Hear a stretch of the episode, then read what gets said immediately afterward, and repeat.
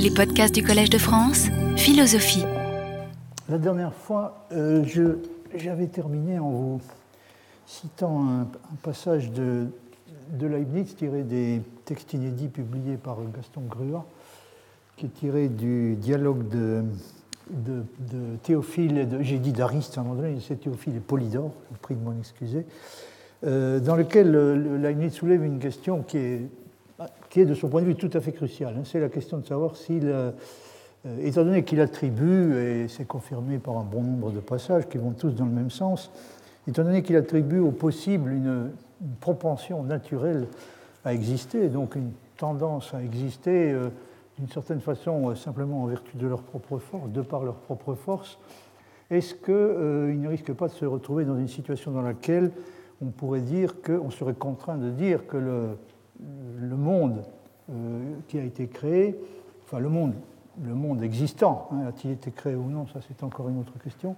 le monde existant ne pourrait-il pas être le résultat euh, d'une sorte de compétition euh, entre les possibles, hein, dont chacun aspire à l'existence en fonction de son, degré de perfection. Donc ne pourrait-il pas être le résultat d'une sorte de compétition entre les possibles qui, euh, a été décidée par une sorte de nécessité aveugle, hein, c'est-à-dire d'une manière qui ne, requiert en aucune façon euh, un acte de création et, surtout pas d'un un acte euh, de, création qui serait dû à un, créateur euh, tout-puissant euh, et sage qui a choisi librement euh, le meilleur. hein. Est-ce que le meilleur n'a pas émergé, encore une fois, euh, en vertu d'un- d'une sorte de nécessité aveugle Et Leibniz, euh, à différents moments, essaie de, répondre à cette, inquiétude possible. Dans ce passage, il dit en, parti- en particulier, donc s'il y avait quelque puissance dans les choses possibles pour se mettre en existence, donc si elle disposait d'une certaine par elle-même d'une capacité de se mettre en existence, comme il dit, et pour se faire jour euh, à travers des autres. Alors ces quatre, donc il s'agit de la, combinaison euh, qu'il a envisagée, la combinaison ACDE, je vous ai expliqué de quoi il s'agissait la dernière fois. Donc cette combinaison, euh, bah, le risque vous voyez, que cette combinaison ait, encore une fois euh, émergé euh, en vertu de, par sa propre force, sans nécessiter l'intervention une quel- une quelconque intervention d'un créateur. Alors, à cette, objection possible, Leibniz répond, il y répond à différentes occasions, et il répond à chaque fois de la même façon, c'est-à-dire qu'il ne faut pas se représenter les possibles comme des puissances aristotéliciennes qui tendraient par elles-mêmes euh, à s'actualiser.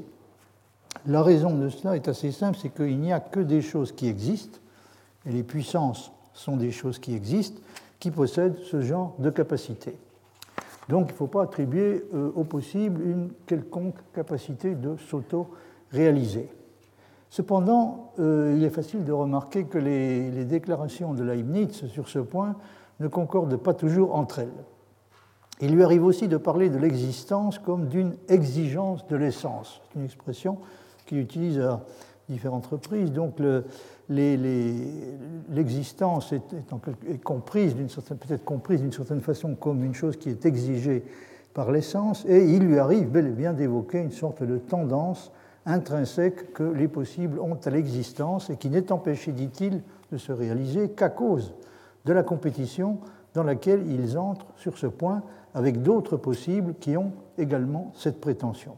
Voyez par exemple euh, ce passage qui est tiré euh, à nouveau des textes inédits publiés par Gaston Crua, donc dans le volume 1, page 324, où Leibniz dit, euh, j'ai traduit donc le, passage qui commence avec le troisième alinéa, hein, où Leibniz dit de même que le principe d'individuation est la différence spécifique, de même le principe d'existence est l'essence des choses. Vous voyez que la formule même suggère que le- le- le- l'essence euh, est- en même temps qu'elle est l'essence, est une sorte de principe d'existence.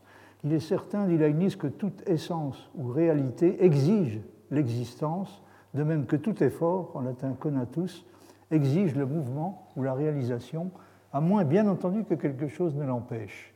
Et tout possible implique non pas seulement la possibilité, mais également l'effort pour exister en acte, non pas comme si les choses qui ne sont pas avaient un conatus, donc les choses qui n'existent pas, c'est assez logique de, faire cette constatation, les choses qui n'existent pas ne peuvent pas, euh, stricto sensu, avoir de conatus. Donc Leibniz dit non pas comme si les choses qui ne sont pas avaient un conatus, mais parce que c'est ce que demandent les idées des essences qui existent en acte en Dieu, après que Dieu a décrété librement de choisir ce qui est le plus parfait. Donc vous voyez là, il suggère tout à fait clairement que c'est seulement euh, en référence à, euh, l'existence supposée hein, d'un Dieu euh, créateur qui, de par sa nature, est contraint de choisir le meilleur. C'est seulement en référence à cela que l'on peut parler stricto sensu d'une prétention une sorte de prétention intrinsèque qu'elle n'est pas précisément pas intrinsèque, une prétention que les, possibles ont à exister. Par conséquent, donc il faut, il faut présupposer dans toutes ces considérations sur cette prétention, cette exigence d'existence hein, qui, appartient, euh, si on peut dire par essence, aux essences, il faut présupposer l'existence d'un Dieu qui a, comme il dit, décrété librement de choisir ce qui est le plus parfait. Par conséquent, de même que dans la balance, chaque poids produit un effort obstiné sur son plateau en proportion de sa lourdeur et exige la descente d'une manière telle, cependant, que ce qui l'emporte est le plus lourd. De même, toute chose aspire à l'existence en proportion de sa perfection. Donc voilà de quelle façon il faut, euh, d'après Leibniz, comprendre cette idée d'une exigence d'existence qui appartiendrait par nature euh, à toutes les essences. Alors, euh, j'en viens maintenant à la cinquième question que je voulais euh, traiter que j'ai intitulée L'intellect, la volonté euh, et les possibles, qui va nous amener directement au cœur de notre sujet, précisément à travers une, confrontation entre le point de vue de, Leibniz et celui de Spinoza. Alors, j'avais déjà, déjà, évoqué le, point de vue de, de Russell sur les questions euh, dont nous sommes en train de parler, et euh, on voit, on s'aperçoit au premier coup d'œil que Russell n'a pas été convaincu par les précautions que Leibniz a prises pour ne pas être suspecté de professer une forme de spinozisme qui ne s'avoue pas comme tel. Russell est resté convaincu que toute la philosophie de Leibniz le contraignait en fait à accepter le nécessitarisme, mais qu'il s'est refusé avec opiniâtreté à le faire pour des raisons qui sont beaucoup plus religieuses que véritablement philosophique. Vous voyez, euh, par exemple, ce, passage de, tiré toujours donc de l'exposition critique de la philosophie de, Leibniz, de Bertrand Russell. Russell dit ceci Leibniz a reconnu, comme tout philosophe soigneux devrait le faire, que tous les événements psychiques ont leur cause, tout comme les événements physiques les ont, et que la prédiction est aussi possible théoriquement dans un cas que dans l'autre. Donc les événements qui ont lieu dans l'ordre du, psychique sont tout aussi déterminés et prédictibles que ceux qui ont lieu dans le monde physique. Leibniz a reconnu donc que tous les événements psychiques ont leur cause, tout comme les événements physiques les ont, et que la prédiction est aussi possible, au moins en théorie, hein, dans un cas que dans l'autre. Il a été engagé à cela par toute sa philosophie, et spécialement par l'harmonie préétablie. Donc l'harmonie préétablie qui fait que, de toute façon, tout a été réglé au départ. Tout a été réglé au départ d'une manière telle que euh, tout, est, tout, est, parfaitement euh, déterminé et euh, prédictible, qu'il s'agisse de ce qui se passe dans l'âme ou de ce qui se passe dans le corps et dans le monde physique en général. Il, c'est-à-dire Leibniz, il souligne que le futur doit être déterminé puisque toute proposition le concernant doit déjà être vraie ou fausse. Et Russell renvoie à un passage que, je vous, que je vous citerai dans un instant. Et de cela, de cela, euh, s'il n'avait pas été résolu à sauver la volonté libre, il aurait pu se contenter. Donc il aurait pu se contenter de, souligner que euh, le futur est exactement aussi déterminé, et pour les mêmes raisons hein, que peut l'être le passé. Euh, il aurait pu se contenter de cela, mais il, il s'est senti obligé d'essayer de sauver la volonté libre.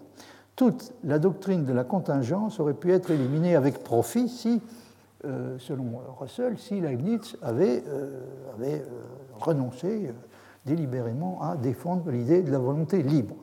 Mais cela aurait, dit Russell, mené à une nécessité spinoziste et aurait contredit le dogme chrétien.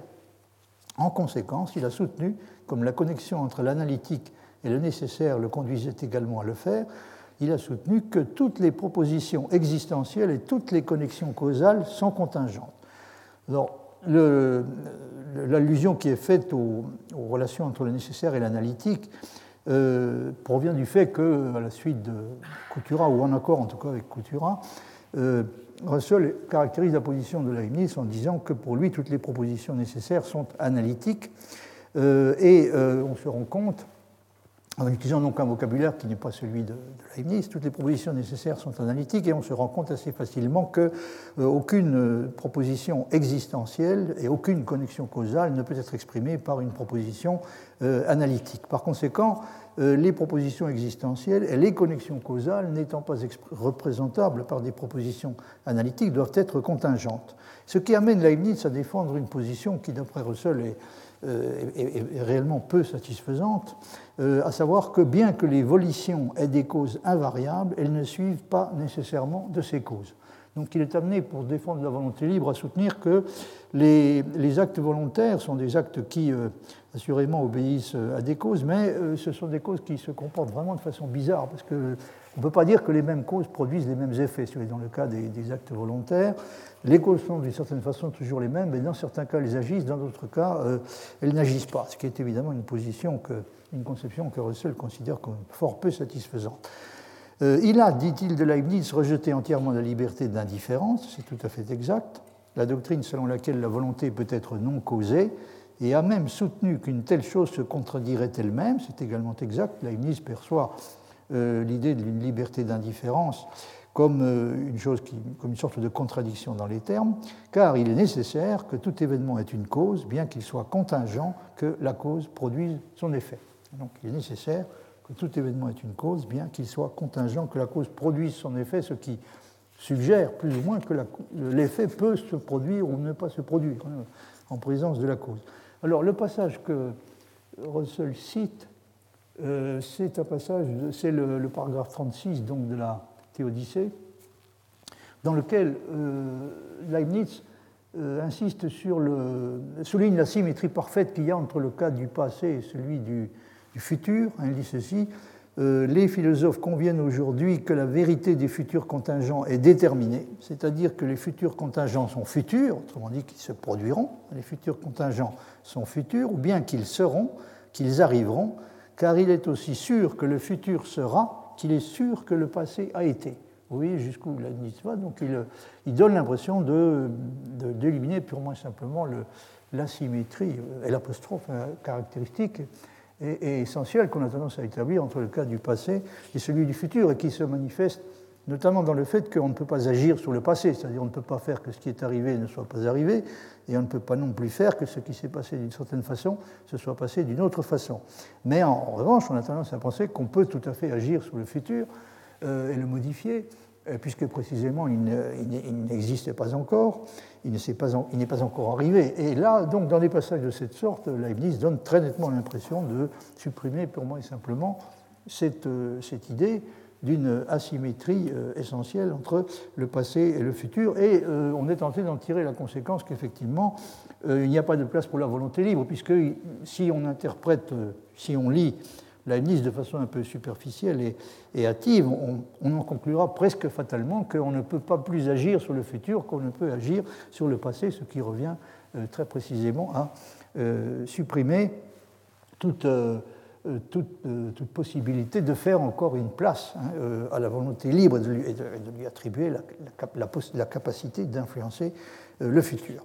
Alors, donc, Leibniz dit il, était déjà vrai il y a 100 ans que j'écrirais aujourd'hui, comme il sera vrai après 100 ans que j'ai écrit. Ainsi, le contingent, pour être futur, n'est pas moins contingent, et la détermination qu'on appellerait certitude, si elle était connue, n'est pas incompatible avec la contingent. Donc, ça, c'est un un des, aspects cruciaux de la conception de Leibniz, il soutient que les euh, événements, en particulier les événements futurs, peuvent parfaitement être complètement déterminés et l'être dès le départ et être néanmoins contingents. Autrement dit, la détermination ne menace en aucune façon à ses yeux la distinction qui est essentielle, même pour Dieu, entre ce qui est nécessaire et ce qui est contingent.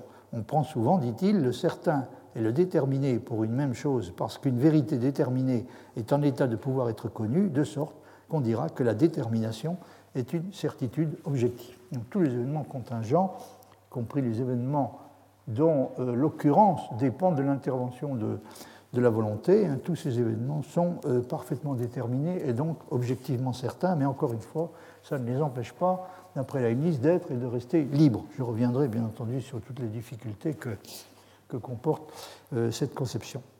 C'est-à-dire la tentative que fait Leibniz de concilier, de concilier une forme de, déterminisme particulièrement strict avec, avec la, liberté de la volonté.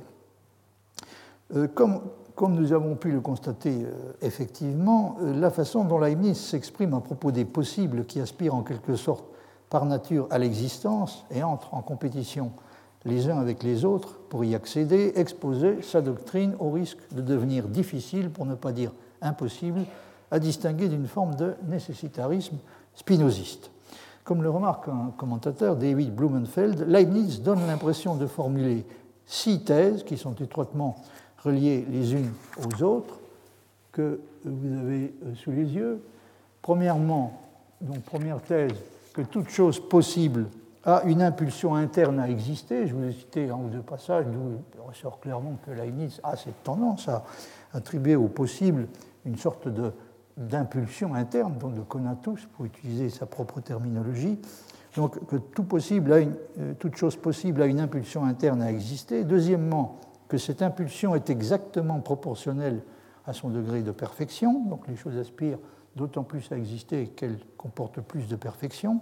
Troisièmement, que les possibles se disputent les uns avec les autres pour l'existence en combinant leurs forces avec autant d'essence qu'il y en a, avec lesquels ils sont compatibles. Donc ils s'associent à d'autres possibles dans la confrontation, de façon à ce que, pour finir, ce soit la combinaison qui, euh, qui maximise, le, qui, fait, permet au degré de, perfection concevable, le plus élevé, hein, de se réaliser effectivement. c'est cette combinaison-là qui l'emporte pour finir.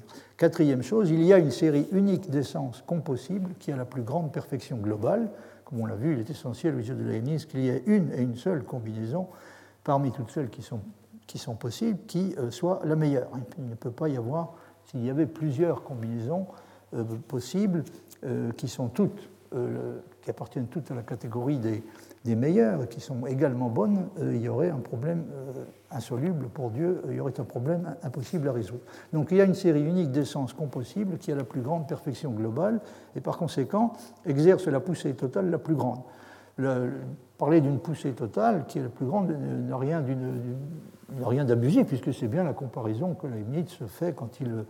Euh, à laquelle il recourt assez souvent quand il compare ça avec les, poids sur la balance qui tendent à descendre le, plus possible, qui tendent à descendre le, plus bas possible, et chacun en proportion de sa propre lourdeur.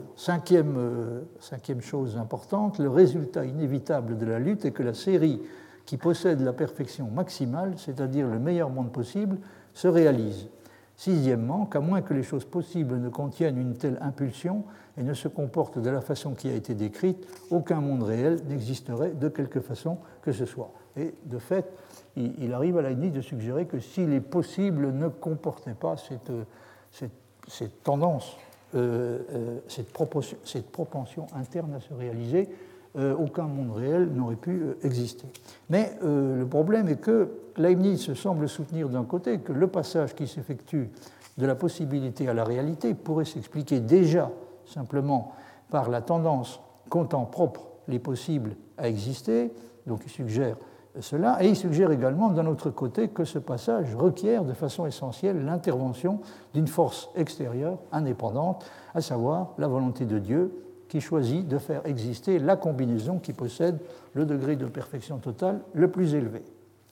Dans la première interprétation, celle de ce que les commentateurs appellent parfois la théorie du Dasein-Streben, donc l'aspiration à l'existence des possibles. Donc dans cette, cette interprétation-là, le rôle de Dieu risque de se réduire à peu de choses près à celui d'un simple spectateur passif, qui laisse, si l'on peut dire, les possibles s'expliquer et se départager entre eux, comme je l'avais déjà suggéré. Dans la deuxième interprétation, en revanche, Dieu est impliqué activement dans le processus et il joue même un rôle absolument essentiel. Il n'est pas difficile, me semble-t-il, de comprendre pourquoi Leibniz se trouve ici dans une position un peu délicate il lui faut trouver pour les possibles un statut qui soit le plus éloigné possible de celui de simple fiction, sans aller jusqu'à leur attribuer pour autant une sorte de capacité de s'auto-réaliser, qui ne seraient limités que par leur degré plus ou moins grand de perfection et par le fait qu'ils peuvent être empêchés d'exister par d'autres possibles avec lesquels ils entrent en compétition. Il est tout à fait exclu pour Leibniz que les possibles se réduisent à de simples fictions qui sont le produit de l'imagination de Dieu ou de la nôtre. C'est un point sur lequel il insiste euh, à différentes reprises. Sans cela, on ne voit pas très bien, donc si, les possibles avaient ce genre de statut, donc un statut proche de celui de simple fiction, qui serait le produit de l'imagination, soit celle de Dieu, soit la nôtre. Donc si c'était le cas, on ne voit pas très bien comment les possibles pourraient constituer le fondement et l'origine métaphysique de tout ce qui existe, et également la base de tout son système. Et fait, dans, tout son système et dans la réalité elle-même, hein, les possibles jouent un rôle absolument euh, fondamental. Ils doivent donc avoir, Leibniz insiste là-dessus, une réalité objective d'une certaine sorte. Et ils en ont effectivement une, puisque pour Leibniz, ils existent de toute éternité dans l'entendement de Dieu et ne sont en aucune façon sous la dépendance de décisions qu'ils pourraient prendre à leur sujet. Leibniz tient particulièrement à ce que l'on attribue au possible une antériorité par rapport au réel.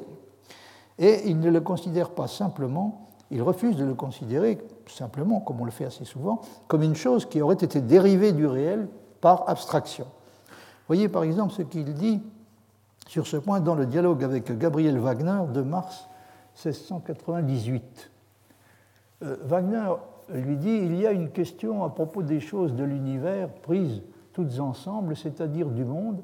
Celui-ci, avec ses possibilités, est tout à fait éternel. Et ces possibilités elles-mêmes proviennent du monde et de sa nécessité absolue, intrinsèque au monde, et le monde est antérieur à toutes les possibilités. Donc la suggestion que fait Gabriel Wagner, c'est que le, possible a un statut qui est clairement dérivé de, celui du réel. Hein, il y a une antériorité du réel par rapport au possible, et on ne peut arriver au possible que euh, effectuant ce passage par le réel. Hein. Il y a une question à propos des choses de l'univers prises toutes ensemble, c'est-à-dire du monde. Celui-ci, avec ses possibilités, est tout à fait éternel.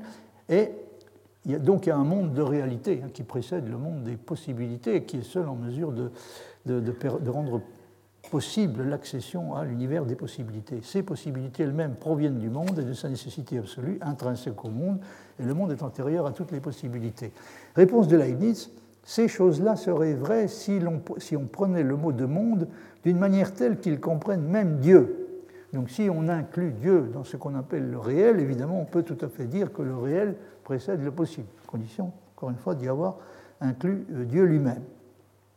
Dieu, Dieu a la particularité, on, a sans doute l'occasion de revenir là-dessus, donc c'est le seul être celui dont il suffit d'établir qu'il est possible pour établir de même coup qu'il est réel et même euh, nécessaire.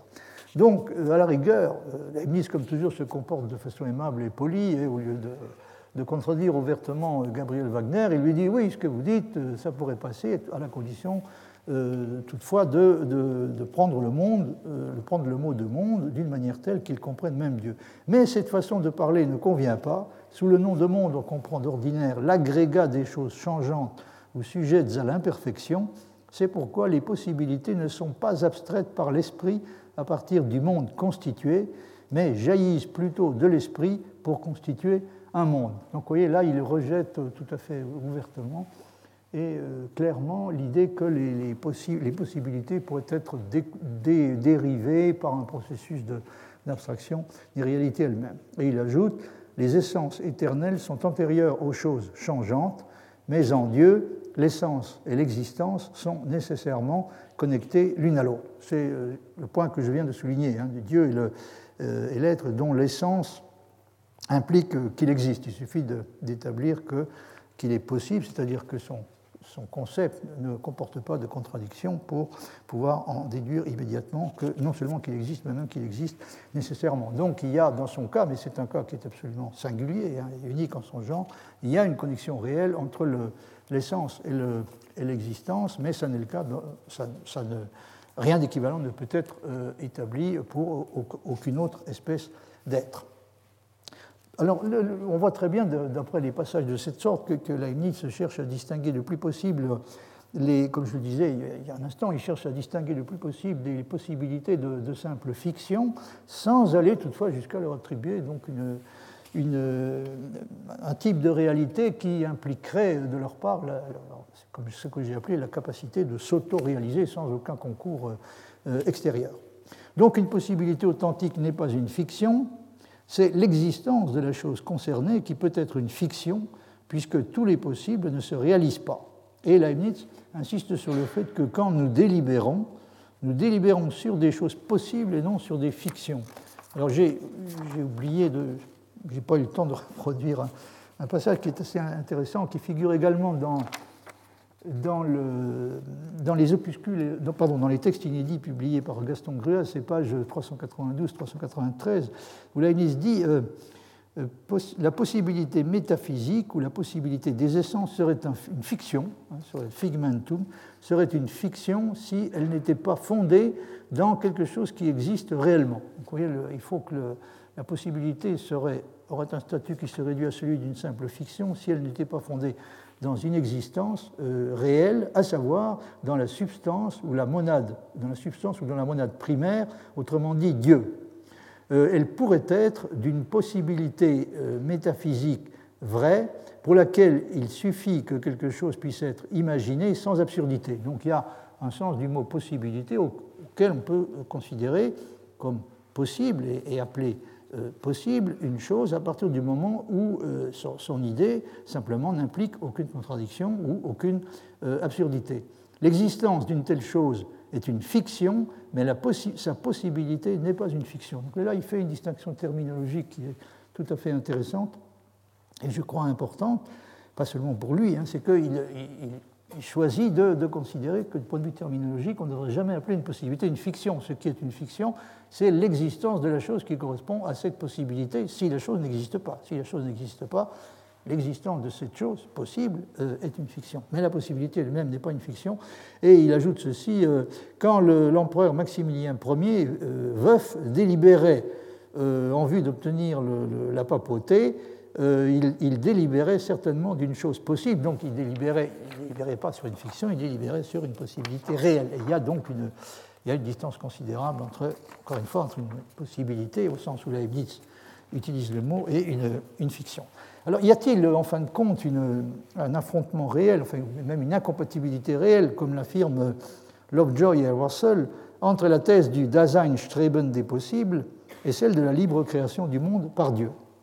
Certains commentateurs soutiennent que l'incompatibilité est seulement apparente, et euh, je pense qu'ils ont raison. C'est euh, de cette façon, par exemple, que Nicolas Recher euh, interprète l'hésitation apparente, et me semble-t-il seulement apparente, de, Leibniz.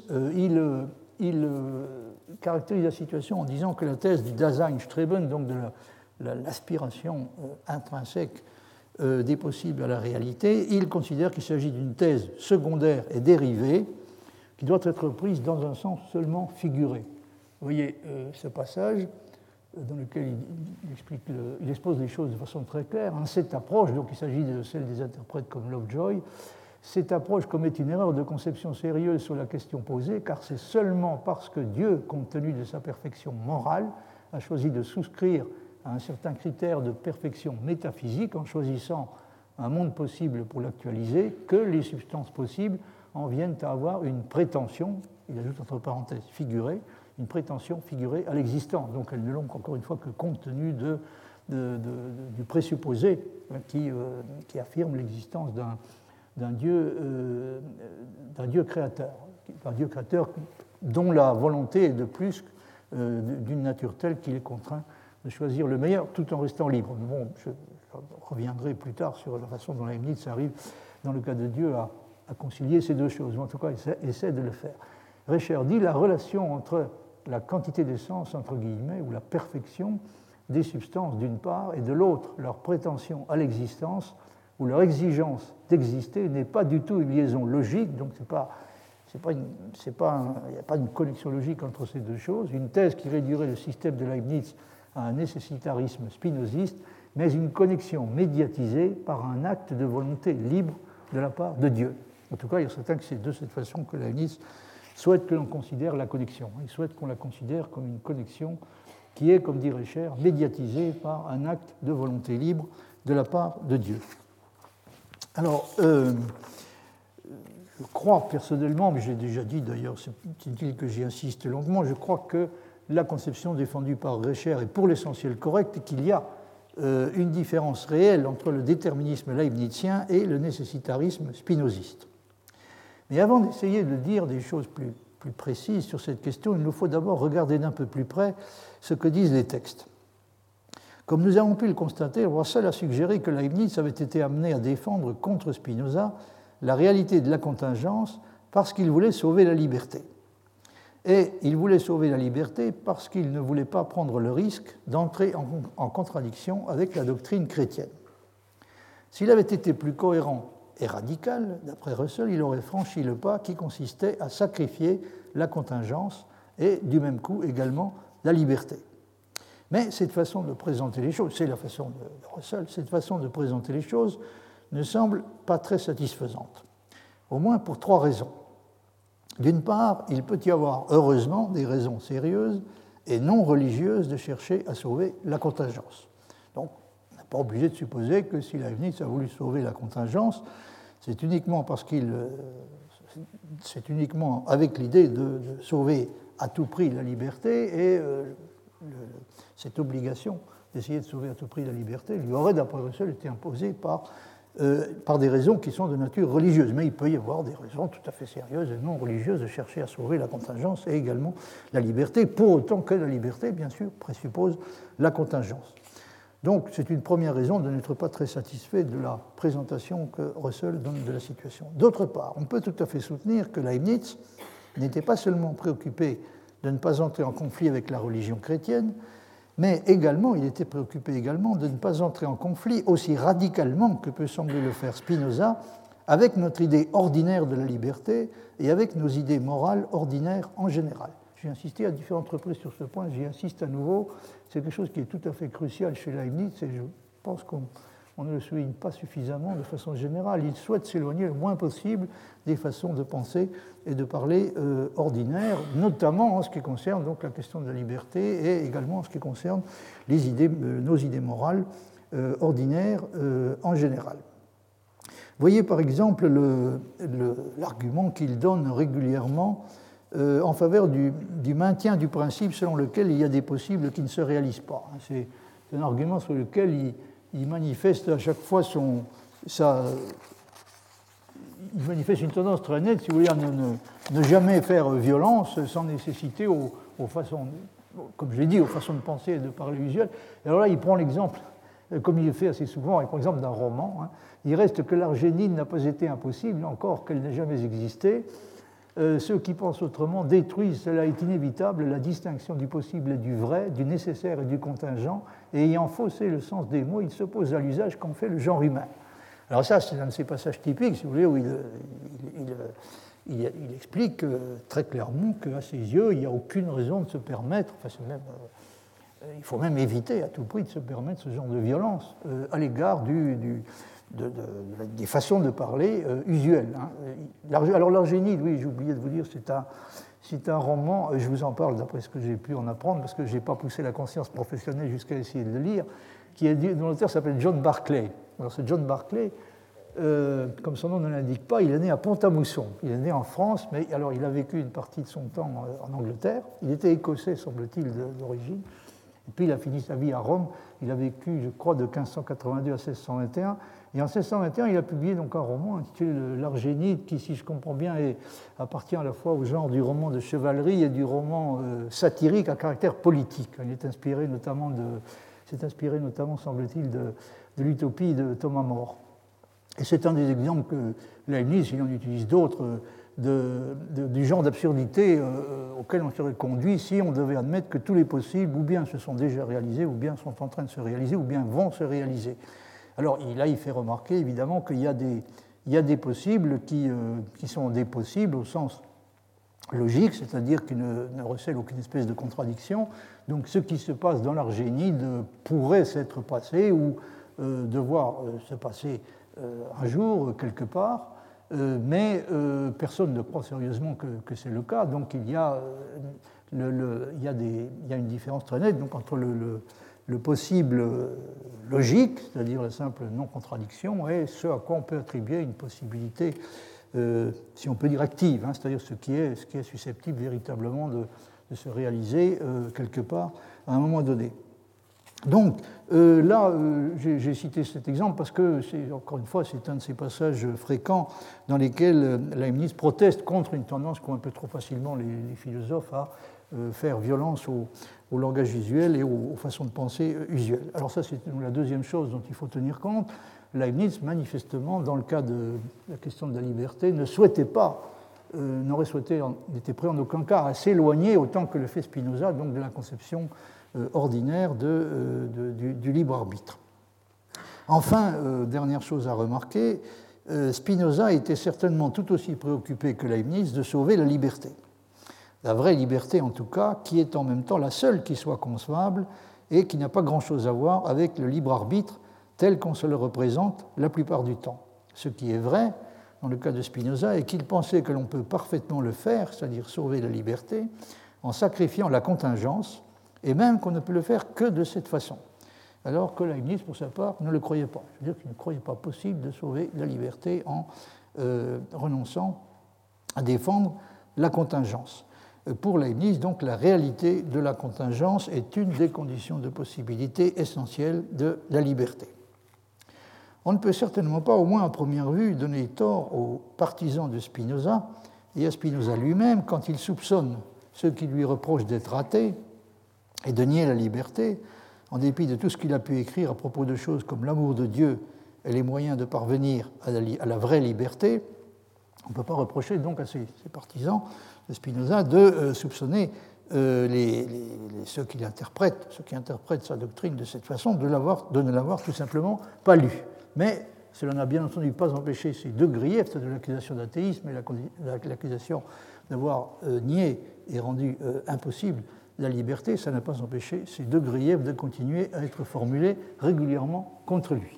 Alors il y a des, bon, des textes, je me permets de citer un ou deux textes, simplement pour rappeler euh, pour vous rappeler en quoi consiste exactement l'objet du, désaccord. Ce sont des textes bien connus, hein, je ne fais preuve sur ce point d'aucune euh, originalité. Alors d'abord, en ce qui concerne la, négation par Spinoza de la réalité de la contingence, euh, Spinoza dit dans le, passage, premier des passages que vous avez sous les yeux, la possibilité et la contingence ne sont rien que des défauts de notre entendement, n'ont pas de, pas de réalité. Euh, objective, hein, alors que, comme vous avez déjà eu l'occasion de vous en rendre compte, d'après certains des textes que j'ai cités, la qui tient particulièrement à accorder à la possibilité et également à la contingence une réalité objective d'une certaine sorte. Donc, Spinoza dit la possibilité et la contingence ne sont rien que des défauts de notre entendement. Si on voulait le nier, il ne serait pas difficile de réfuter cette erreur.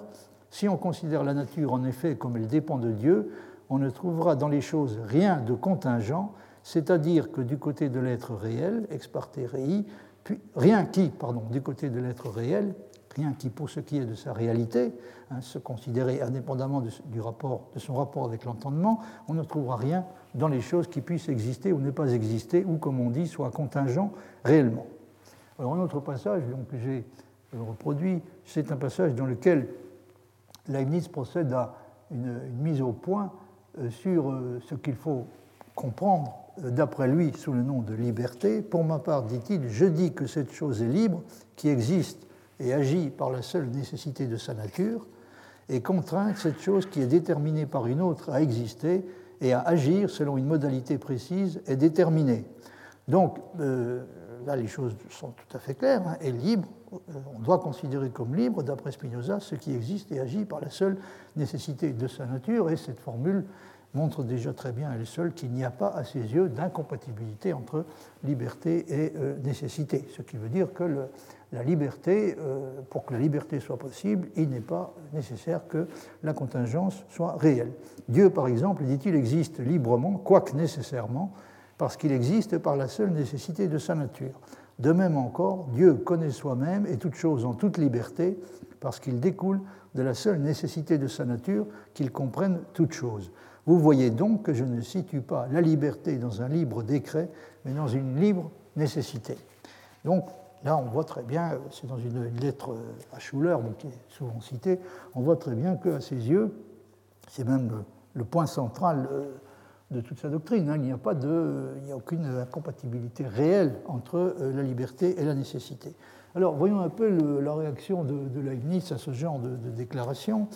Alors, en ce qui concerne la négation de la réalité de, la contingence, euh, Spinoza dit, euh, c'est la proposition que, Leibniz commente euh, en, haut de la page, Spinoza dit, dans la nature des choses, aucune, n'est donné aucune, n'est donné rien de contingent, il n'y a rien qui soit contingent dans la nature des choses, mais toutes les choses sont déterminées de par la nécessité de la nature divine à une certaine façon d'agir et, euh, et, de, à une certaine façon, pardon, d'exister et d'opérer. Hein, donc, alors Leibniz fait, fait, le commentaire suivant. Donc le, il s'agit du corollaire, si je me souviens bien, de la proposition 25.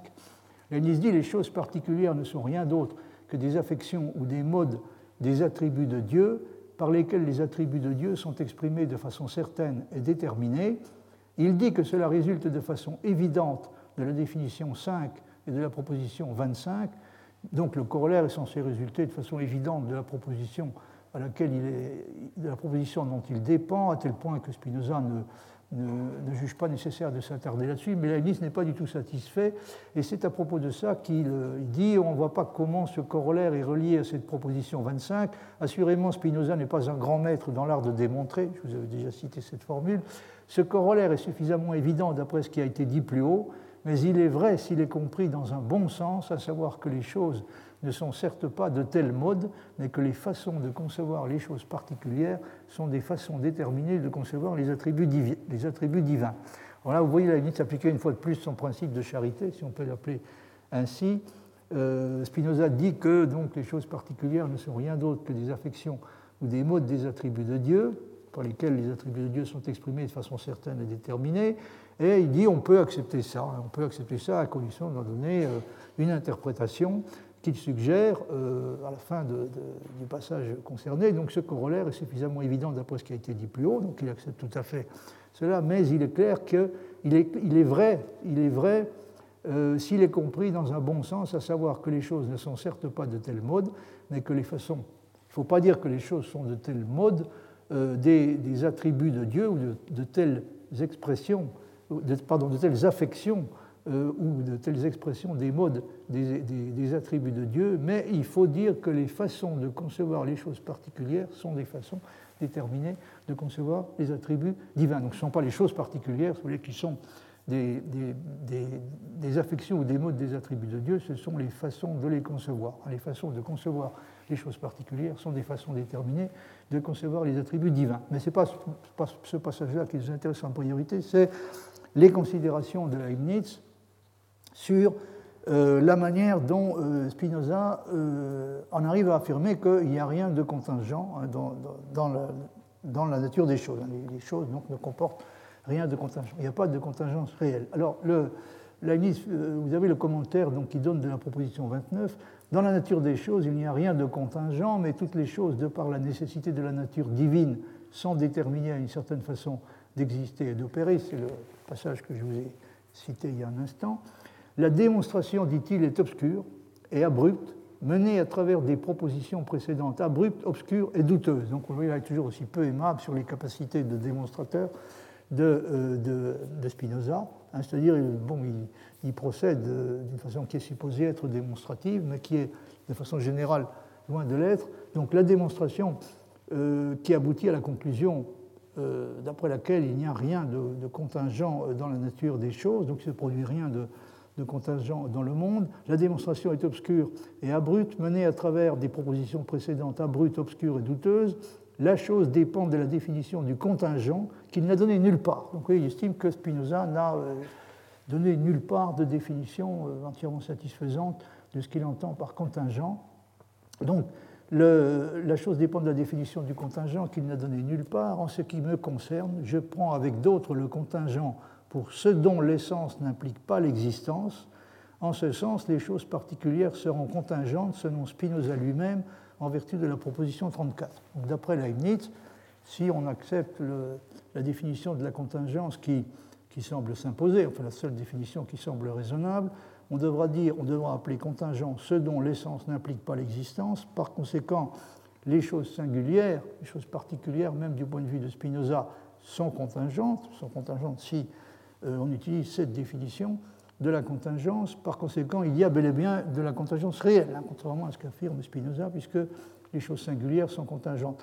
Mais euh, il y a une façon différente de comprendre le contingent, euh, d'après laquelle on peut tout à fait affirmer qu'il n'y a pas de contingence réelle. Leibniz dit si on prend le contingent à la façon de certains scolastiques, inconnus d'Aristote et des autres hommes, et de l'usage de la vie, si on prend le contingent pour ce qui arrive d'une manière telle qu'on ne peut rendre raison en aucune manière du fait qu'il sera arrivé ainsi plutôt qu'autrement, et ce dont la cause, tous les réquisites, aussi bien à l'intérieur qu'à l'extérieur d'elle-même étant posés, est également disposé à agir et à ne pas agir, donc ce qui ou bien n'a pas de, n'a pas de cause, si vous voulez, euh, déterminée, ou bien à une cause qui euh, peut aussi bien agir que ne pas agir, même quand tous les réquisites sont réunis, aussi bien à l'intérieur qu'à l'extérieur, pour qu'elle agisse, alors je pense qu'un tel contingent implique contradiction. Alors si Spinoza avait voulu dire, s'il avait voulu dire qu'il n'y a rien de contingent dans ce sens-là, euh, alors on pourrait lui donner raison. On pourrait lui donner raison. Donc en gros, euh, là je ne vais pas lancer dans les explications de, de texte très très fouillés, n'étant spécialiste ni de ni de Spinoza, ni même du reste de Leibniz, mais on voit bien que euh, Leibniz le soupçonne de, bah, d'abord de ne pas s'être expliqué très clairement sur ce qu'il entend exactement par euh, euh, contingent, et ensuite de, n'avoir pas, s'être pas rendu compte que de, deux choses l'une, ou bien il utilise le mot contingence dans le sens auquel il est généralement utilisé, et dans ce cas-là, il y a bel et bien, même lui est obligé d'admettre qu'il y a bel et bien de la contingence réelle, ou bien il utilise le mot contingence dans un sens dans lequel il vaudrait mieux éviter de l'utiliser, dans lequel aucune personne sensée ne l'utilise, c'est-à-dire euh, dans un sens qui fait de la contingence une chose qui viole le principe de raison suffisante et qui par conséquent effectivement ne peut pas euh, exister. Alors, euh, en ce qui concerne la, position défendue par Spinoza sur la question de la liberté, euh, je voulais vous, citer, enfin vous, vous rappeler euh, ce que dit Spinoza. Euh, il, a à répondre donc à une question de Schuller qui lui parle d'un ami qui discute sa conception de la liberté, la conception de, Spinoza, et qui, la discute apparemment sans l'avoir comprise. Et Spinoza dit de cet ami, s'il appelle contraint, donc, s'il appelle contraint celui qui, quoique selon son gré, agit pourtant par nécessité, comme je l'ai expliqué plus, haut, je nie que nous soyons libres en aucun cas. Donc, euh, Spinoza proteste contre les gens qui, euh, qui donnent euh, au mot liberté un, sens qui lui semble totalement irrecevable, c'est-à-dire il faut appeler libre celui qui agit selon son gré et pourtant par nécessité. Ah, donc quelqu'un qui agit par nécessité, mais qui bien que ce soit par nécessité, agit selon son gré, doit être appelé libre et non pas contraint. S'il appelle contraint celui qui, quoique selon son gré, agit pourtant par nécessité, comme je l'ai expliqué plus haut, je nie que nous soyons libres en aucun cas. Donc si euh, quelqu'un qui est déterminé à appeler contrainte une action que quelqu'un effectue, certes selon son gré, mais en même temps par nécessité, quelqu'un qui est déterminé à appeler contrainte ce genre d'action, devra nier effectivement que nous soyons libres de quelque façon que ce soit. Mais comme Spinoza soutient que quelqu'un qui agit selon son gré, bien que ce soit par nécessité, peut tout à fait être libre, il considère que sa position ne l'oblige nullement à euh, contester de quelque façon que ce soit la possibilité de la liberté. Alors je crois qu'il y a, oui, il y a encore un passage de Leibniz que je voulais vous, vous citer dans le, en ce qui concerne sa confrontation avec euh, Spinoza, c'est le passage, le commentaire qu'il donne de la proposition 33, donc de l'éthique. Les choses n'auraient pu être produites d'aucune autre manière et selon aucun autre ordre que ceux selon lesquels elles ont été produites. Cette proposition est vraie ou fausse selon la façon dont on l'explique. Alors là aussi, il va chercher une interprétation qui euh, permettrait de sauver dans les affirmations de, Spinoza ce qui lui paraît recevable. Donc les choses n'auraient pu être produites d'aucune autre manière et selon aucun autre ordre que ceux selon lesquels elles ont été produites. Cette proposition est vraie ou fausse selon la façon dont on l'explique, en vertu de l'hypothèse de la volonté divine qui choisit les choses les meilleures ou qui opère de la façon la plus parfaite, il est certain que ces choses-ci sont les seules à avoir pu être produites. ce sont les seules à avoir pu être produites parce qu'il n'y a qu'une façon dont les choses peuvent être si elles doivent être réellement les meilleures. J'ai déjà souligné à différentes reprises le, caractère crucial hein, de ce point. Il n'y a qu'une façon, encore une fois, dont les choses peuvent se passer si c'est réellement le meilleur qui a été choisi. Donc, en vertu de l'hypothèse de la volonté divine qui choisit les choses les meilleures ou qui opère de la façon la plus parfaite, il est certain que ces choses-ci sont les seules à avoir pu être produites, mais selon la nature même des choses considérées en elles-mêmes, les choses pouvaient être produites autrement. Si on comprend les choses en elles-mêmes, euh, en oubliant l'existence d'un être dont le d'un être tout-puissant, dont la volonté le contraignait, entre guillemets, à choisir le meilleur. Donc si on considère les choses en elles-mêmes, alors il y avait des façons différentes dont elles pouvaient être. Donc les, choses pouvaient être produites autrement, de la même façon que nous disons que les anges confirmés, c'est-à-dire confirmés dans le bien, les anges confirmés ne peuvent pas pécher sans que cela porte atteinte à leur liberté. Ils pourraient s'ils voulaient, mais ils ne veulent pas. Ils pourraient pécher s'ils voulaient, mais ils ne veulent pas. Et euh, il y a un certain parallélisme avec ce qui se passe dans le cas de Dieu, puisque on peut dire que Dieu aurait pu, euh, euh, créer un monde moins bon s'il l'avait voulu, mais il ne pouvait pas le vouloir, hein, parce que ça aurait contredit la nature de sa volonté.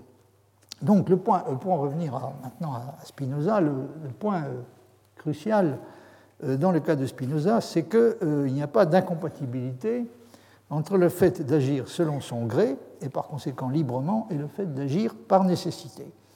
Mais il y a bel et bien, il y a bel et bien des façons d'agir qui sont libres, autrement dit non contraintes, bien que nécessaires, et d'autres qui ne le sont pas.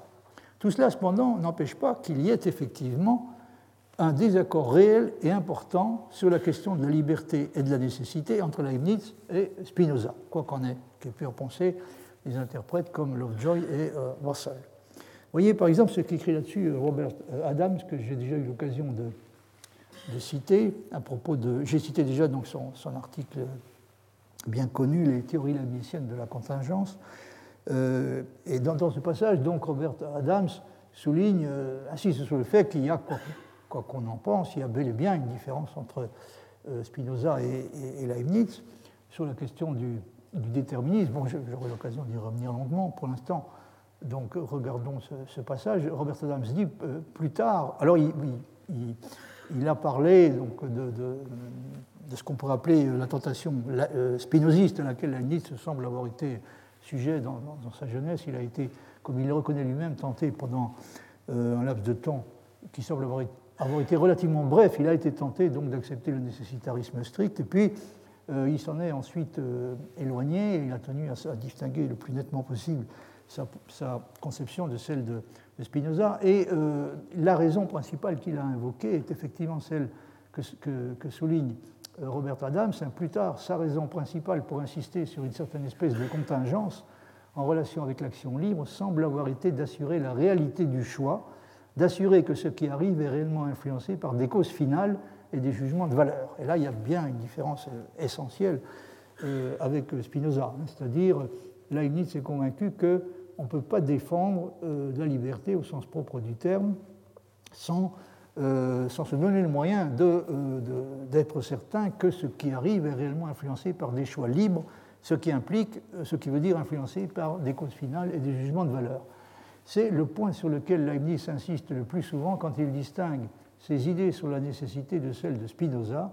Spinoza soutenait qu'il n'y a pas de cause finale dans la nature, que Dieu n'agit pas en vue d'une fin et que les choses sont appelées bonnes ou mauvaises uniquement en rapport avec la façon dont elles nous affectent, étant donné qu'elles sont tout à fait indifférentes à Dieu. Et il renvoie donc un passage célèbre de, l'éthique dans lequel euh, Spinoza dit euh, explicitement ce genre de choses. Donc les choses les choses ne sont pas bonnes ou mauvaises euh, en elles-mêmes, elles sont bonnes ou mauvaises, elles sont appelées bonnes ou mauvaises uniquement en rapport avec la façon dont elles nous affectent, étant donné que pour ce qui est de Dieu lui-même, elles lui sont euh, tout à fait indifférentes. Et là, il y a un point de désaccord absolument catégorique entre Leibniz et Spinoza. C'est un point sur lequel j'aurai l'occasion de, revenir euh, assez longuement. Alors, on voit que. Alors, Adams donc conclut de, ça que il y a une différence euh, réelle entre Leibniz et Spinoza, et qu'après tout, c'est peut-être encore Leibniz qui est le meilleur juge sur ce point. Il dit si nous voulons autoriser Leibniz à être en désaccord avec Spinoza, à sa façon propre, plutôt que d'une façon que nous pourrions lui imposer, donc si nous voulons être assez aimables pour lui reconnaître le droit d'être en désaccord avec Spinoza de la façon qui lui convient à lui, plutôt que d'une façon qui nous conviendrait à nous, cela devrait être suffisant. Donc ce qui vient d'être dit devrait être suffisant pour montrer que son déterminisme ne peut pas être appelé proprement spinoziste. J'aurai l'occasion de revenir donc sur les raisons pour lesquelles, euh, effectivement, euh, le, déterminisme de Leibniz, bien qu'il soit tout aussi strict que celui de Spinoza, n'est pas euh, spinoziste. alors, en ce qui concerne ce problème du, du, déterminisme leibnizien, il y a une chose sur laquelle il faut insister dès à présent, je crois d'ailleurs l'avoir déjà fait au passage, c'est que la différence qu'il y a entre eux deux, entre Leibniz et Spinoza, n'est pas que Leibniz adopte une forme de déterminisme moins rigoureuse et qui, à première vue, pourrait sembler plus facile à réconcilier avec la liberté. Le déterminisme de Leibniz est en réalité tout aussi strict. Voyez par exemple ce passage de, tiré de Von dem donc du, destin, euh, qui est un, texte euh, que Leibniz a écrit en allemand euh, il fait partie des quelques textes qu'il a écrits en allemand. Il semble dater de 1697 avec un point d'interrogation. Et ce sont des textes, curieusement, qui sont rarement cités, et c'est bien dommage, parce que celui-là est particulièrement intéressant. Euh, dans, ce, passage, donc, qui porte sur la question du, destin, euh, Leibniz dit, euh, Leibniz est particulièrement clair, il dit que tout soit produit par un destin arrêté est aussi certain que 3 fois 3 font 9. On pourrait difficilement affirmer, exprimer des positions qui sont plus, euh, plus clairement déterministes. Que tout soit produit par un destin arrêté est aussi certain que 3 fois 3 font 9, car le destin consiste en ceci que toutes les choses tiennent entre elles comme une chaîne et arriveront tout aussi infailliblement avant qu'elles arrivent, qu'elles sont arrivées infailliblement quand elles sont arrivées. Et là, vous pouvez constater que Leibniz affirme à nouveau euh, une sorte de symétrie complète entre le cas du passé et celui du futur. Hein, les choses futures arriveront tout aussi infailliblement euh, avant qu'elles arrivent. Donc on peut dire d'elles avant qu'elles arrivent qu'elles arriveront tout aussi infailliblement qu'elles sont arrivées infailliblement quand elles sont arrivées. On voit, alors il y a cette formule très étonnante, hein, on voit que tout est mathématique. On voit que tout est mathématique, c'est-à-dire que tout arrive infailliblement dans le vaste monde tout entier, de telle sorte que si quelqu'un pouvait avoir une vue suffisante des parties intérieures des choses, et en même temps suffisamment de mémoire et de compréhension, il serait un prophète et verrait le futur dans le présent, en quelque sorte comme dans un miroir. Alors, on pouvait constater, bien que ça sort presque jamais signalé, que Leibniz anticipe tout à fait clairement l'idée de la fameuse intelligence laplacienne. Ce qu'il dit, c'est à peu près exactement ce que Laplace dira dans un langage un petit peu différent. On voit que tout est mathématique, c'est-à-dire que tout arrive infailliblement dans le vaste monde tout entier, de sorte de telle sorte que si quelqu'un pouvait avoir une vue suffisante des parties intérieures des choses, si on avait une connaissance suffisante des petites parties, hein, des parties les plus, les plus intimes des choses, et en même temps suffisamment de mémoire et de compréhension, je crois qu'il faudrait ajouter peut-être si on disposait de moyens de calcul suffisants, mais pour l'Église ça va de soi, hein, c'est quelque chose qui est implicite, si quelqu'un disposait de ce genre de choses, donc il serait un prophète et verrait le futur dans le présent, en quelque sorte, comme dans un miroir. Car, ajoute-t-il, de même qu'il se trouve que les fleurs, comme les animaux eux-mêmes, ont déjà une formation dans la semence, donc tout est déjà donné au départ dans la semence, qui peut certes se modifier quelque peu en vertu d'autres accidents, on peut dire que tout le monde futur est contenu dans le monde présent et complètement préformé parce qu'aucun accident ne peut venir s'ajouter de l'extérieur car il n'y a rien en dehors de lui. Fin de citation. Donc vous on ne saurait, euh, je crois, indiquer euh, plus clairement que euh, tout est d'une certaine façon euh, rigoureusement déterminé euh, et l'est dans un sens qui, euh, que la se caractérise comme mathématique. tout, est, est, clairement déterminé dès le départ. Donc, il n'y a aucun doute sur le fait que Leibniz est un, défend une forme de déterminisme qui est particulièrement stricte. Alors, ce qui pourrait, ce qui pourrait susciter quelque inquiétude, c'est le fait qu'il décrive la situation en disant que tout est mathématique. Ça pourrait induire en erreur un lecteur un peu superficiel, puisqu'il tient par-dessus tout à distinguer la nécessité qu'il appelle logique, géométrique ou métaphysique, qui peut certainement être attribuée aux propositions de mathématiques pures. Il tient particulièrement à distinguer cette nécessité de la nécessité simplement morale qui appartient aux propositions contingentes. Mais je crois que quand il dit que tout dans le monde a lieu de façon mathématique, il veut dire évidemment que tout arrive d'une façon qui est prédictible et calculable. Mais seulement pour quelqu'un qui serait capable de maîtriser et d'appliquer ce que j'ai appelé à différentes reprises le calcul du meilleur et le genre de procédure infinie qu'il implique. Un privilège que nous ne possédons évidemment pas et que tous les progrès possibles et imaginables de notre science mathématique et physique ne nous permettront jamais de posséder. Donc il faudrait précisément être en mesure de, connaître et être capable d'appliquer ce genre de calcul, ce que j'ai appelé le, calcul des meilleurs, qui implique des procédures infinies, parce qu'il faudrait procéder à des comparaisons infinies entre les différentes espèces de mondes possibles pour arriver à la conclusion que précisément que ce qui arrive ne pouvait pas, euh, devait nécessairement arriver parce que c'était un, ça faisait partie du meilleur des mondes possibles. pour arriver à ce type de certitude, encore une fois, il faudrait disposer être capable de maîtriser un calcul que nous ne sommes pas en mesure de, euh, maîtriser. Donc il y a, euh, on peut être certain, si vous voulez, qu'en fait, dans les faits, hein, jamais notre, dans dépit de tous les progrès qu'elle pourrait réaliser, euh, jamais notre science mathématique et physique ne nous permettra de, de, posséder et de, et de, maîtriser ce type de calcul. Néanmoins, bien que pour Leibniz également, tout ce qui arrive soit déterminé, comme on vient de le voir, et en principe prédictible et calculable, cela n'empêche pas, pour les raisons que j'ai indiquées, sans déterminisme, de pouvoir différer malgré tout, bel et bien, de façon importante de celui de Spinoza. J'ai parlé de, de, la façon dont Leibniz cherche à maximiser la distance qui existe entre sa propre philosophie et celle de Spinoza. Il faut ajouter à cela le fait qu'il s'efforce de maximiser également la distance qui existe entre sa philosophie et celle de Descartes, et il le fait le plus souvent en insistant précisément sur ce qui entraîne déjà nettement, plus qu'il ne le faudrait la philosophie de Descartes dans la direction du spinozisme. Sa critique sur ce point porte plus spécialement sur deux points qui sont d'ailleurs liés entre eux, le rejet des causes finales et l'idée que la matière passe successivement par toutes les formes possibles, qui semble impliquer qu'aucune d'entre elles n'est privilégiée et que même les états de désordre complet sont en principe possibles. Et là, il y a un passage bon, de Descartes sur lequel euh, Leibniz revient euh, à différentes reprises, un passage qui est tiré des principes de la philosophie, troisième partie, article 47. Euh, alors Leibniz se, concentre particulièrement sur ce passage avec, avec, je crois, une certaine mauvaise foi, parce qu'il est capable de reconnaître à certains moments que c'est une, c'est une remarque que Descartes a dû faire plus ou moins en passant, à laquelle il n'accordait pas trop d'importance. Il n'accordait pas lui-même une très grande importance, mais Leibniz prend bien soin, lui, de lui accorder une, importance déterminante. Et au fond, il y voit une, sorte d'exemple parfait de ce qu'il ne faut pas dire, ni, même penser. Hein.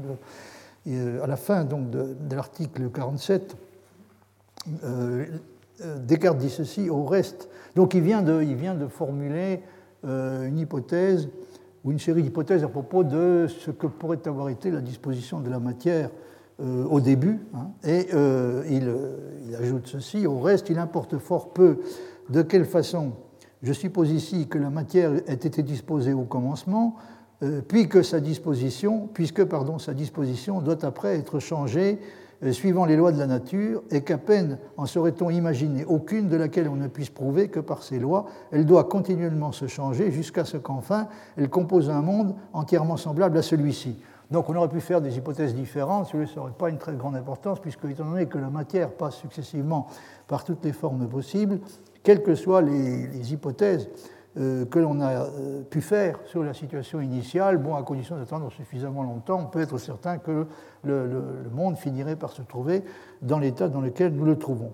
Donc, bien que peut-être euh, plus long, donc oui, le temps pris par la matière pour se retrouver dans la disposition actuelle aurait peut-être été plus long, car, dit-il, ces lois étant cause que la matière doit prendre successivement toutes les formes dont elle est capable, si on considère par ordre toutes ces formes, on pourra enfin parvenir à celle qui se trouve à présent en ce monde. Ce que je mets ici expressément, afin qu'on remarque euh, qu'encore que je parle de supposition, je n'en fais néanmoins aucune dont la fausseté, quoique connue, puisse donner occasion de douter de la vérité des conclusions qui en seront tirées. Donc c'est clair, que Descartes n'accorde pas une très grande importance à cette remarque, dont on peut admettre que Probablement, il a fait plus ou moins en passant, et, je crois que Leibniz est conscient de ça. Mais en tout cas, là, à ses yeux, Descartes a dit quelque chose qui. Ah, je prie de m'excuser, j'ai oublié de vous de vous projeter le passage, le passage crucial.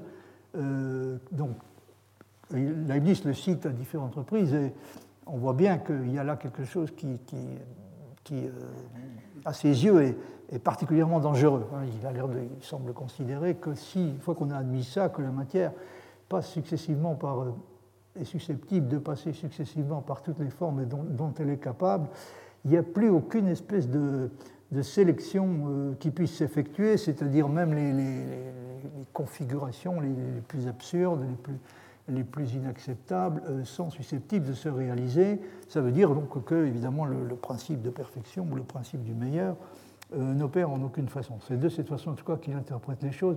Alors, vous voyez également un passage très caractéristique dans une lettre à Philippe, où Leibniz. Bah, la lettre commence d'ailleurs à nouveau hein, par une discussion de, cet article, de, ce que euh, Descartes avait dit dans, dans, cet article 47, donc de la troisième partie des, principes. Et euh, après, après s'être à nouveau euh, déchaîné contre cette, cette, affirmation cartésienne imprudente, et même plus que imprudente, Leibniz continue en disant Car si la matière reçoit toutes les formes possibles successivement, il s'ensuit qu'on ne se puisse rien imaginer d'assez absurde ni d'assez bizarre et contraire à ce que nous appelons justice qui nous soit arrivé et qui n'arrive un jour. Donc ça veut dire que tout peut arriver, tout y compris le plus absurde, le plus révoltant, le plus contraire à toute idée de, bonté et de justice est susceptible d'arriver. Ce sont, ajoute-t-il, justement les sentiments que Spinoza a expliqués plus clairement. lui donc a été plus, plus clair et probablement plus honnête. Ce sont justement les sentiments que Spinoza a expliqué plus clairement, savoir que justice, beauté, ordre ne sont que des choses qui se rapportent à nous, mais que la perfection de Dieu consiste dans cette amplitude de son opération, en sorte que rien ne soit possible ou concevable qu'il ne produise actuellement. Ce sont aussi les sentiments de M.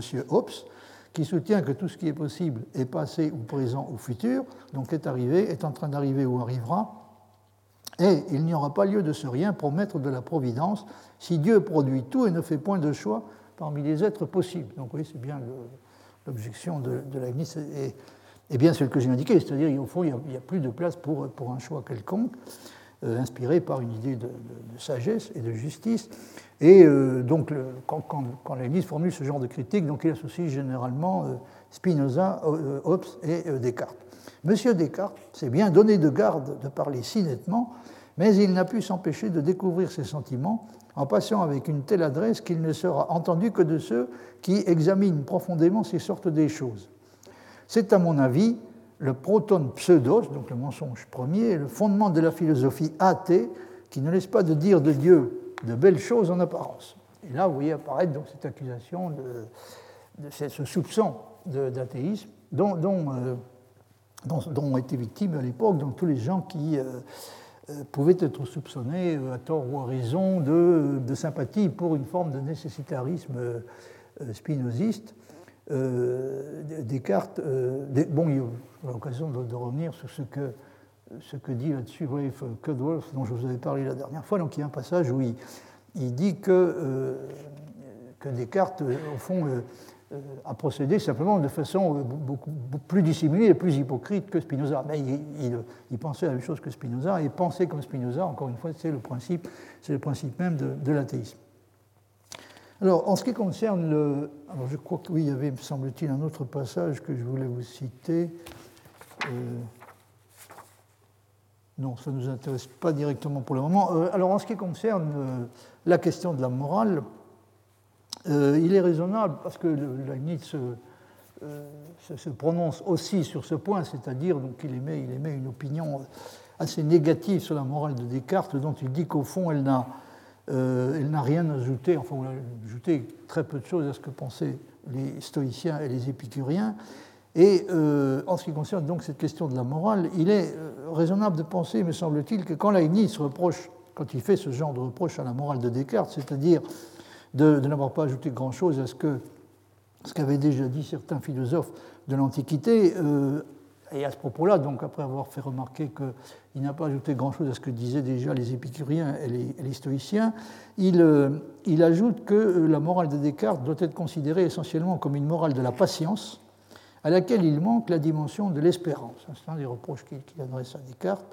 Et donc, euh, encore une fois, c'est une, une, morale qui, de ce point de vue, peut être considérée comme empruntant beaucoup plus aux, aux épicuriens et aux stoïciens qu'à la doctrine chrétienne. Mais quand il fait ce genre de remarques, évidemment, Leibniz n'oublie pas, je crois, à quel point sa propre philosophie morale peut sembler proche de celle des stoïciens, notamment, auxquels il rend du reste, j'y ai déjà euh, assisté, auxquels il rend régulièrement hommage. Il est par conséquent d'autant plus important pour lui de réussir, à introduire sur ce point-là aussi le maximum de distance entre sa conception et celle de Descartes. Donc sur la question de la morale, il tient également à euh, maximiser la distance. Voyez par exemple ce qu'il dit dans les, nouvelles lettres et opuscules inédits de Leibniz qui ont été publiés par euh, Fouché de Careil, que j'avais déjà eu, je crois, l'occasion de citer. Euh, vous avez le passage sous les yeux, donc vers le milieu de la, de la page 4. Euh, Leibniz euh, dit ceci On n'a qu'à voir l'incomparable manuel d'Épictète et d'Épicure de la Herse pour avouer que Descartes n'a pas avancé la pratique de la morale. Donc, vous voyez, je n'exagère pas quand je, dis qu'il le soupçonne de n'avoir pas ajouté grand-chose à ce qu'avaient déjà dit les gens comme Épictète et Épicure, donc à ce qu'avaient déjà dit les, stoïciens et les, épicuriens, en tout cas les meilleurs d'entre eux, les meilleurs d'entre eux. Mais il me semble que cet art de la patience dans laquelle il fait consister l'art de vivre n'est pas encore le tout. Une patience sans espérance ne dure et ne console guère, et c'est en quoi Platon, à mon avis, passe les autres. Il nous fait espérer une meilleure vie par de bonnes raisons et approche le plus du christianisme. Donc celui qui euh, mérite, euh, un des mérites principaux de Platon en l'occurrence, c'est d'avoir été celui qui, de tous les gens, de tous les, précurseurs auxquels on pourrait penser pour, pour Descartes, pour la morale de Descartes, c'est celui qui s'est approché le plus christianisme. Alors vous voyez également, euh, page 5, donc le, passage en, haut de la page où Leibniz dit Le Dieu ou l'être parfait de Descartes, qui n'a pas de volonté ni d'entendement, puisque selon Descartes, il n'a pas le bien pour objet de la volonté, ni le vrai pour objet de l'entendement, ce Dieu n'est pas un Dieu comme on se l'imagine et comme on le souhaite, c'est-à-dire juste et sage, faisant tout pour le bien des créatures autant qu'il est possible, mais plutôt quelque chose d'approchant du Dieu de Spinoza.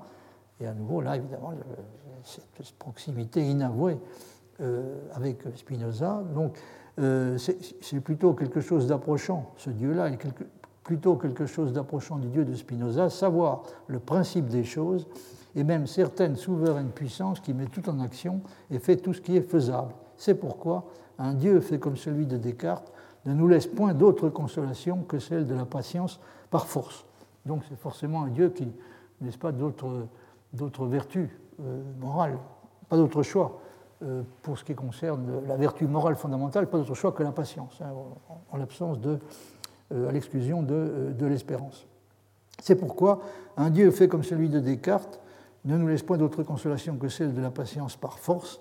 Il dit en quelque endroit que la matière passe successivement par toutes les formes possibles, on voit apparaître à nouveau la fameuse critique donc euh, formulée contre l'article problématique des principes de la philosophie. Donc il dit en quelque endroit que la matière passe successivement par toutes les formes possibles, c'est-à-dire que son Dieu fait tout ce qui est faisable et passe suivant un ordre nécessaire et fatal par toutes les combinaisons possibles. Excusez-moi. Euh, donc il passe suivant un ordre nécessaire et fatal par toutes les combinaisons possibles, mais à cela, il suffisait la seule nécessité de la matière ou plutôt son Dieu n'est que cette nécessité ou ce principe de la nécessité agissant dans la matière comme il peut. Donc on n'avait pas besoin de Dieu hein, dans, ces conditions. Il ne faut donc pas dire que Dieu ait quelques soins des créatures intelligentes plus que des autres. Chacune sera heureuse ou malheureuse selon qu'elle se trouvera enveloppée dans les grands torrents ou tourbillons, et il a raison de nous recommander la patience au lieu de féliciter sans espérance. Et à la fin de, au bas de, la page 7, vous avez encore ce, passage, euh, ce passage intéressant pour nous, hein. afin de satisfaire à l'espérance du genre humain, afin de satisfaire à l'espérance du genre humain, il faut prouver que le Dieu qui gouverne tout est sage et juste, et qu'il ne laissera rien sans récompense et sans châtiment. Ce sont là les grands fondements de la morale. Il, faut, il est indispensable, si on veut fonder la morale, en tout cas le genre de morale dont Leibniz estime qu'il est essentiel de réussir à la fonder, il faut se donner les moyens d'établir que rien ne restera sans récompense et sans châtiment. Ce sont là, dit-il, les grands fondements de la morale. Naturellement, Spinoza n'aurait aucun mal à objecter que sur ce point précis, à travers ce genre de déclaration, Leibniz donne à son, tour de façon caractéristique dans ce qui mériterait plutôt d'être appelé la superstition. Mais je, vais laisser pour le moment euh, cet aspect euh, du problème, c'est-à-dire le genre de, réponse que, Spinoza euh, aurait été amené à apporter à Leibniz s'il en avait eu la possibilité.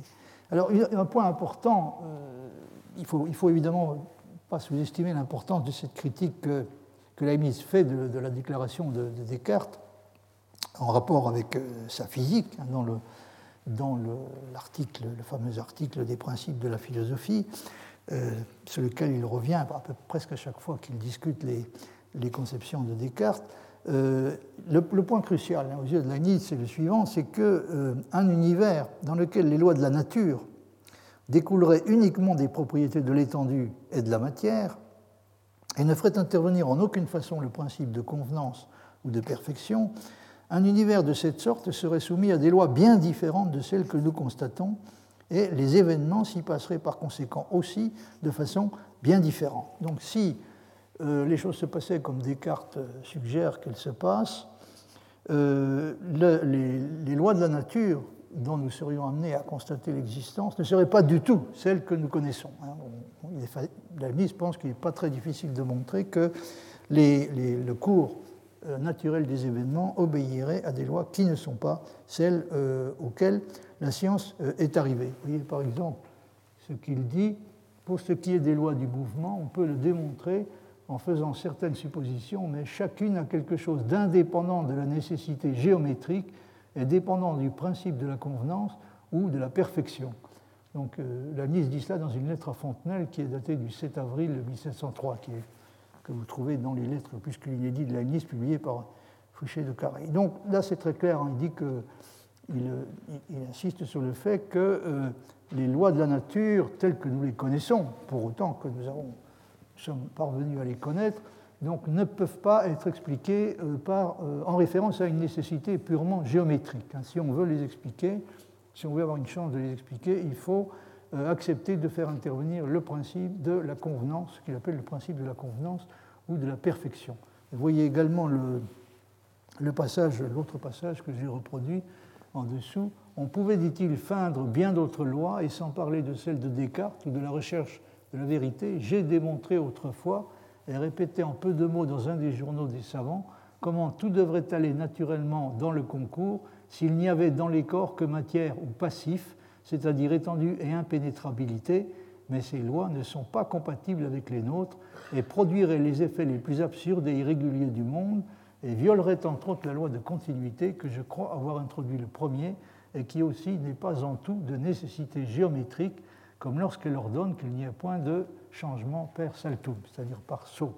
Et là, euh, donc c'est à nouveau la même idée. Hein. Il y a des lois de la nature, en particulier le, le principe de continuité, euh, qu'on ne peut pas expliquer euh, en se contentant d'invoquer une nécessité qui serait de nature purement géométrique. Et euh, la conviction profonde de, Leibniz, donc, qui est arrivée assez rapidement, est que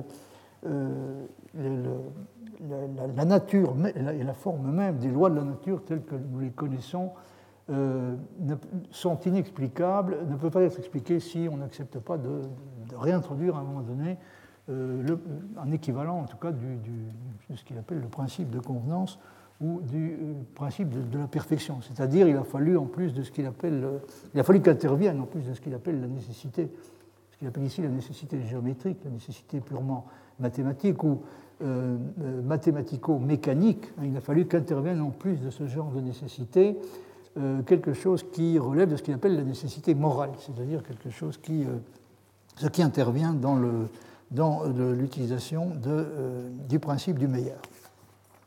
Alors c'est une des,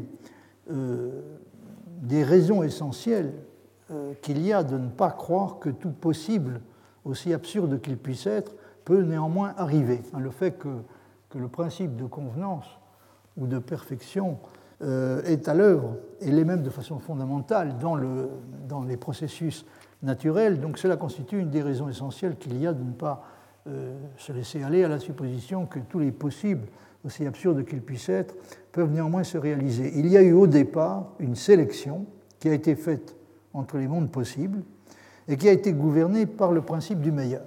Parmi tous les mondes possibles, il y en a un et un seul qui a été choisi initialement parce qu'il était le plus parfait, et cela signifie que toutes les possibilités qui se seraient réalisées si l'un ou l'autre des mondes possibles qui n'ont pas été choisis l'avaient été, toutes ces possibilités ont été écartées au départ. Donc il y a une infinité de possibilités qui ont été écartées, c'est-à-dire toutes celles qui euh, font partie euh, d'un monde moins bon que euh, le monde qui a le meilleur des mondes possibles, c'est-à-dire celui qui a été celui qui leur a été préféré.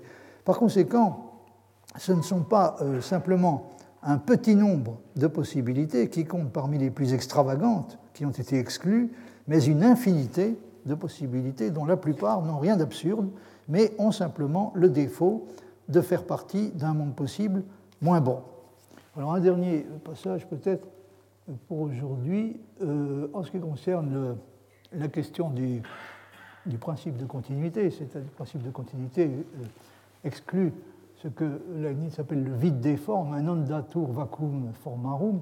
Sur le vide des formes, dit-il, il, n'est pas inutile de disserter de façon à montrer que toutes les choses possibles, c'est-à-dire toutes les choses qui seraient possibles par soi, hein, toutes les choses qui seraient en elles-mêmes possibles, toutes les choses possibles ne peuvent pas exister avec toutes les autres, sans quoi il pourrait y avoir une multitude de choses absurdes. On ne pourrait rien imaginer de si déraisonnable qu'il ne soit pas dans le monde non seulement des monstres, mais également des esprits mauvais et misérables, et également des injustices. Après tout, on pourrait penser qu'il y en a réellement des esprits mauvais et misérables. Donc non seulement des esprits mauvais et misérables, et également des injustices, et il n'y aurait pas de raison pour laquelle Dieu serait dit bon plutôt que mauvais. Alors là, évidemment, ça devient plus embêtant. Il n'y aurait pas de raison pour laquelle Dieu pourrait être dit, devrait être dit bon plutôt que mauvais, juste plutôt qu'injuste. Il y aurait un monde dans lequel tous les bons seraient punis par des peines éternelles, et tous les méchants rétribués, ils paieraient leur forfait du bonheur comme châtiment. Donc ils seraient punis euh, par le fait, seraient punis en étant heureux, par le fait d'être heureux. Si tous les possibles existaient, il n'y aurait pas besoin de raison d'exister, et la possibilité suffirait à elle seule. C'est le problème que nous avons considéré au début de, de cette séance. Donc la possibilité serait une condition suffisante de l'existence. C'est pourquoi Dieu ne serait pas non plus, si ce n'est en tant qu'il est possible mais un Dieu tel qu'il est considéré chez les hommes pieux ne serait pas possible si l'opinion de ceux qui pensent que tous les possibles existent est la vérité. Alors là, je trouve ce passage absolument fascinant parce que Leibniz argumente d'une manière qui est, qui, est, presque réjouissante. Lui dit si euh, il y a des gens qui soutiennent que tous les possibles existent, donc tout ce qui est possible existe. Euh, bon, alors appliquons ce, ce, principe à Dieu. Si Dieu est possible, alors il existe, puisque tous les possibles existent. Or, il se trouve précisément que euh, si ce principe est vrai, c'est-à-dire si tous les possibles étaient susceptibles d'exister, le Dieu chrétien, enfin le Dieu, auquel euh, croient les gens euh, respectables, c'est-à-dire le Dieu chrétien, donc ce Dieu-là ne pourrait pas exister. Il ne pourrait pas exister parce que cela contredirait la nature de sa volonté que tous les possibles, y compris les plus absurdes et les plus révoltants, se réalisent. Il ne pourrait pas exister. Par conséquent, il existe donc évidemment par contraposition, on peut en conclure que les gens qui soutiennent que tous les possibles se réalisent euh, ne, sont pas sérieux. Hein. Si tous les possibles existaient, il n'y aurait pas besoin de raison d'exister, et la possibilité suffirait à elle seule? C'est pourquoi Dieu ne serait pas non plus, si ce n'est en tant qu'il est possible, étant possible, il existerait, puisque encore une fois c'est une condition suffisante pour exister, mais un Dieu tel qu'il est considéré chez les hommes pieux, c'est-à-dire le Dieu dont les hommes pieux admettre l'existence, ce Dieu-là ne serait pas possible et par conséquent ne pourrait pas exister. Il ne serait pas possible puisque euh, le fait que tous les possibles soient susceptibles de, se réaliser, encore une fois, contredit sa nature, plus précisément, contredit la nature de sa volonté. Et là, nous avons retrouvé évidemment un des principes qui, euh, qui est euh, tout à fait... enfin, nous, avons, excusez-moi, nous avons, je crois, eu l'occasion de prendre conscience du lien fondamental qui existe entre le, le fait de de défendre l'idée que le monde est dû à un acte de création qui a fait intervenir les causes et en même temps que des, jugements de valeur, hein, qui a fait intervenir de façon essentielle ce genre de choses, vous voyez à quel point cette idée-là se, rattache de façon étroite hein, et, intrinsèque à l'idée que, à ce que j'ai appelé le, possibilisme de Leibniz, c'est-à-dire à, l'idée que tous les possibles ne se réalisent pas. Il y a véritablement un choix qui a été effectué entre les possibles et c'est également quelque chose qui est au, centre de la vie morale. Hein. La, vie, une vie morale digne de ce nom n'est possible que s'il y a réellement un choix euh, qui est effectué euh, par la volonté libre, un choix qui est effectué entre les possibles, et si ce choix est suivi de conséquences, c'est-à-dire s'il est susceptible d'influencer, de, produire des changements dans le cours des événements. Et naturellement, la grosse question, c'est comment réussir à concilier cette idée-là avec euh, le le déterminisme, le genre de déterminisme absolument rigoureux que défend Leibniz et dont le, texte que je vous ai cité, de, tiré de von dem Nisse, donne, je crois, une, idée euh, particulièrement claire. Bien, mais je crois que j'ai encore à nouveau beaucoup abusé de votre attention. Je vous remercie en tout cas de me l'avoir accordé. Retrouvez tous les podcasts du Collège de France sur www.collège-de-france.fr.